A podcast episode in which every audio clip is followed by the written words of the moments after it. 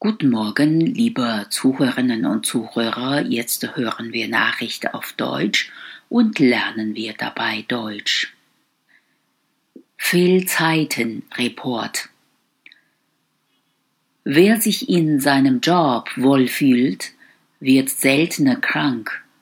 Das ist ein zentrales Ergebnis einer Befragung von mehr als 2000 Beschäftigten die das Wissenschaftliche Institut der AOK im Rahmen seines Fehlzeitenreports vorstellte.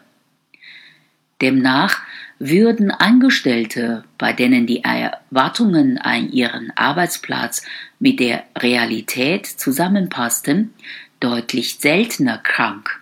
Sie klagen weniger häufig über körperliche und psychische Beschwerden gibt es allerdings große Unterschiede zwischen der Vorstellung und der Wirklichkeit am Arbeitsplatz, zeigen sich bei den Eingestellten auch deutliche größere Probleme. Mehr als die Hälfte der Befragten, die sich im Büro nicht wohl fühlen, beklagten sich über Erschöpfung sowie Rücken- oder Gelenkprobleme. Bei denen, die sich an ihrem Arbeitsplatz wohlfühlen, war es jeweils nur ein Drittel der Befragten mit solchen Beschwerden. Auch in den Zahlen der Fehltagen zeigt sich ein dramatischer Unterschied.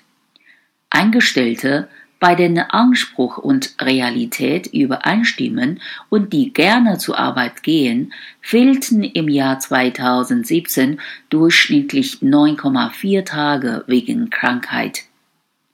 Wer allerdings höhere Ansprüche an den Job hat und darum in der Realität enttäuscht ist, war an 19,6 Tagen krank. Mehr als doppelt so häufig. Die hohe Zahl von Fehltagen macht deutlich, dass es auch im wirtschaftlichen Interesse der Unternehmen ist, dass die Mitarbeiter sich wohlfühlen. Es ist nicht leicht, Mitarbeit zu führen. Es ist die Pflicht von Führungskräften, dass sie gute Arbeitsbedingungen schaffen, damit die Mitarbeiter sich in ihrem Job auch wohlfühlen.